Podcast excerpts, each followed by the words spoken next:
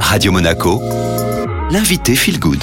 Et le lundi, c'est My Positive Impact avec vous, Florent Favier. Vous êtes conseiller en transition environnementale et chaque mois, vous dressez un portrait, celui d'un solutionneur, une personne qui tente d'entreprendre pour apporter des réponses aux enjeux environnementaux qu'on rencontre.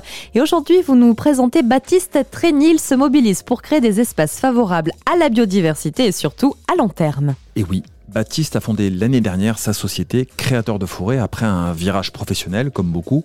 Son objectif, c'est créer ou recréer des forêts destinées à abriter un environnement naturel favorable à la biodiversité. Grâce à un outil juridique qui permet à un propriétaire, généralement une commune, de céder l'usage de terrains lui appartenant pour une durée de 99 ans, cet espace de nature qu'il recrée pourra nous survivre. Baptiste noue donc des partenariats avec des villes, des villages qui possèdent des terres sur lesquelles il n'y a pas de projet agricole et qui seront uniquement dédiés à la biodiversité. Alors, comment Baptiste Trény réussit-il à financer euh, son projet de créer ou de recréer des forêts en France? On imagine quand même que ça a un coût extrêmement important. Absolument, ça a un coût et c'est d'ailleurs là que réside euh, l'intérêt du processus malgré tout. Le coût est relativement abordable pour des particuliers ou des entreprises qui choisissent un nombre de mètres carrés qui leur euh, convient. Ensuite, des experts interviennent pour choisir la végétation appropriée au contexte et à la biodiversité des lieux. Donc comme ça, contrairement à de nombreux autres projets qui proposent de planter des arbres qui finissent généralement coupés au bout de 20 à 30 ans, celui-ci est le seul qui garantisse une pérennité aux écosystèmes ainsi créés.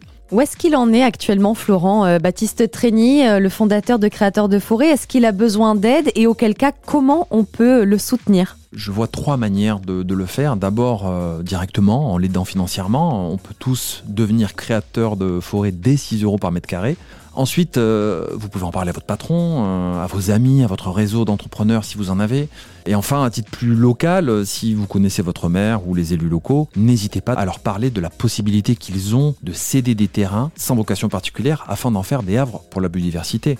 C'est à la fois une façon de prendre soin de son territoire, de le valoriser, mais aussi de lui donner une image positive. Merci beaucoup Florent Favier. Alors si vous aussi vous avez envie euh, d'aider Baptiste Trény, rendez-vous sur son site créateurdeforêt.com. D'ailleurs, vous pourrez euh, zoomer hein, vraiment euh, sur l'importance de son projet et comment y prendre part si vous le souhaitez. Je vous rappelle que cette interview est disponible en intégralité en podcast sur Spotify, Deezer ou encore au chat. Vous tapez tout simplement Radio Monaco Feel Good et nous on poursuit cette belle matinée ensemble bien sûr avec le retour de la musique.